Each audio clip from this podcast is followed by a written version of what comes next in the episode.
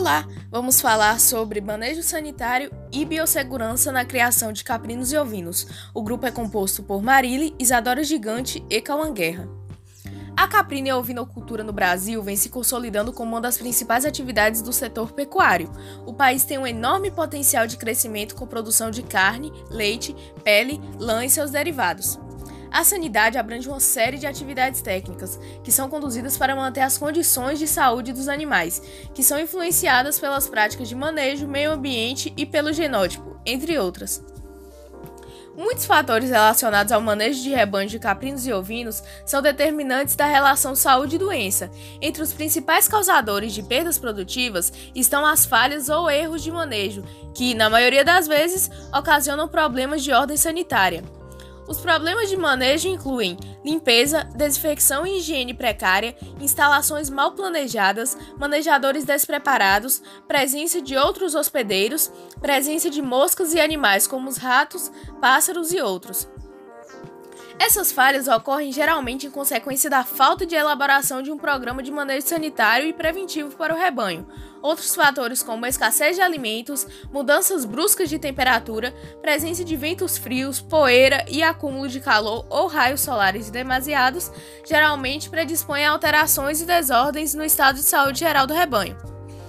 Para a implantação de um programa sanitário em uma propriedade produtora de caprinos e ou ovinos, a gestão deve priorizar a promoção da saúde, a prevenção de doenças e a qualidade dos produtos e derivados. Já a biossegurança é a base do programa sanitário do rebanho. A prevenção da entrada de microorganismos causadores de doenças no rebanho é mais econômica que as tentativas de eliminação, Pode-se alcançar biossegurança mediante a compra de caprinos ovinos de rebanhos livres de doenças contagiosas, através do exame clínico antes da compra, da realização de testes para diagnóstico de enfermidades, do estabelecimento de quarentena e da vacinação dos animais recém-adquiridos contra as enfermidades mais comuns. Deve-se propiciar a excelente imunidade do rebanho por meio de vacinação, bem como fornecimento de alimento de quantidade e qualidade para se resguardar no caso de quebra de bio da biossegurança.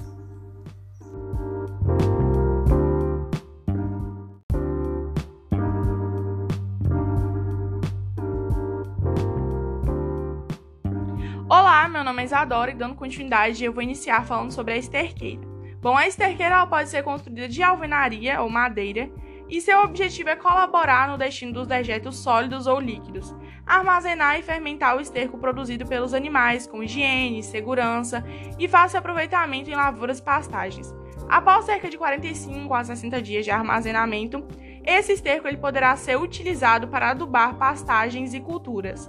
As esterqueiras elas podem ser basicamente de três tipos: esterqueira subterrânea, de encosta e de três celas. O isolamento é o local onde deve ser destinado a isolar animais enfermos separadamente do restante do rebanho, para observação e eventuais tratamentos. Sua localização deve estar próxima à moradia do manejador e essa instalação deve ser rigorosamente limpa, com desinfecção a partir do uso de vassoura de fogo e posteriormente uma camada fina de cal virgem nas paredes e no piso. O quarentenário. O quarentenário é um ambiente fundamental para animais que serão introduzidos ao rebanho. É uma construção isolada do restante, composta por baias com coxos, bebedouros e saleiros, onde os animais adquiridos permanecerão por um período de observação determinado pelo médico veterinário, de aproximadamente 40 dias. Durante a permanência, devem ser realizados exames clínicos e testes, para que possa detectar possíveis sinais que indiquem a presença de enfermidades.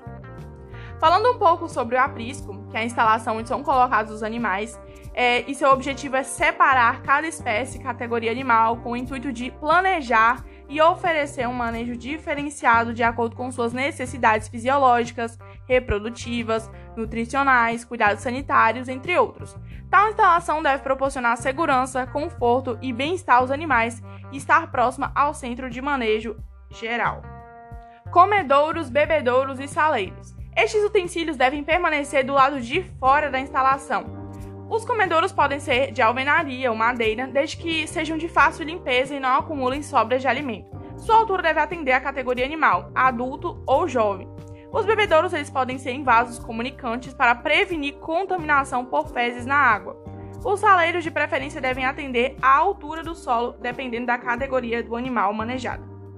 Proteção contra vento e sol. Deve-se usar árvores plantadas em linhas, fileiras ou zigue-zague para proteger de ventos frios, ou cortinas que são colocadas ao redor dos apriscos. Outra opção seria a utilização de materiais da própria propriedade, como folha, coqueiros e etc. A utilização dessas diferentes formas de proteção tem por finalidade proteger os animais de correntes de vento ou excesso de sol e chuva. Falando agora sobre o curral de manejo, essa instalação ela tem por finalidade um manejo durante a vacinação, a seleção, a aplicação de antiomíticos, pulverização, pesagem mensal, entre outros. O dimensionamento e características devem proporcionar um manejo fácil e prático e maior segurança aos animais e técnicos, permitindo-se observar todos os animais do rebanho em conjunto. Sala de ordenha. A sala de ordenha é uma instalação exclusiva para animais em lactação. Sua construção deve obedecer a critérios e objetivos que permitam a limpeza, desinfecção, higienização, conforto e funcionalidade aos animais e manejadores. Pé-dilúvios. Os pé-dilúvios são destinados à desinfecção de animais, trabalhadores, visitantes e veículos, evitando que micro-organismos causadores de doenças se espalhem entre diferentes setores de manejo e entre outras propriedades. Sua construção deve ser feita na entrada das propriedades, currais e principalmente nos apriscos. Medidas sanitárias. Essas medidas agem segundo as características fisiológicas de cada categoria animal e deve-se trabalhar com medidas específicas de manejo sanitário do rebanho, nas fases recém-nascido, recria, matrizes em lactação, reprodutores e até mesmo os cuidados com as fêmeas adultas pré-púberes.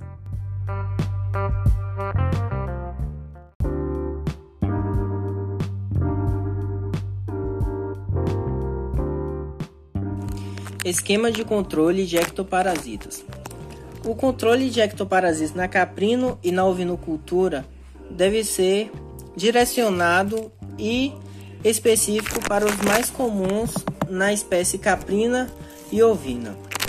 Além da vermifugação estratégica, existem outros meios para eliminar ectoparasitas. É, alguns deles são manter fezes em locais separados e, se possível, fazer esterqueiras, evitar superlotação nas, nas pastagens, separar os animais por faixa etária. Os animais comprados devem passar por uma ver antes de entrar no rebanho. Manter presos os animais no aprisco até no mínimo 12 horas após a vermifugação. Esquemas de vacinações. A recomendação do calendário de vacinação deverá respeitar a legislação vigente e a ocorrência das principais doenças em cada diferente região do Brasil. Dessa forma, as práticas de vacinação para caprinos e ovinos são aquelas onde existe focos de doença mais comuns. Algumas vacinas são a vacina febre aftosa, a vacina antirrábica, a vacina contra cárbulo sintomático. É, vacina, é, é indicado vacinar pelo menos uma vez ao ano. Os animais vacinados pela primeira vez receberão uma dose extra após quatro semanas da vacinação. Considerações sobre higiene e limpeza. A limpeza e a desinfecção de instalações e equipamentos é, nas instalações é, é feita diariamente, havendo um vazio sanitário de 20 a 30 dias quando for um, uma higienização intensiva que ocorre a cada seis meses. E a higienização dos equipamentos também é feita diariamente e ele, ela é feita antes de usar os equipamentos e após usar. Fazendo essa higienização é, faz com que tenha um aumento na produção e que não tenha muitas doenças ocorrendo por ali, pelo rebanho.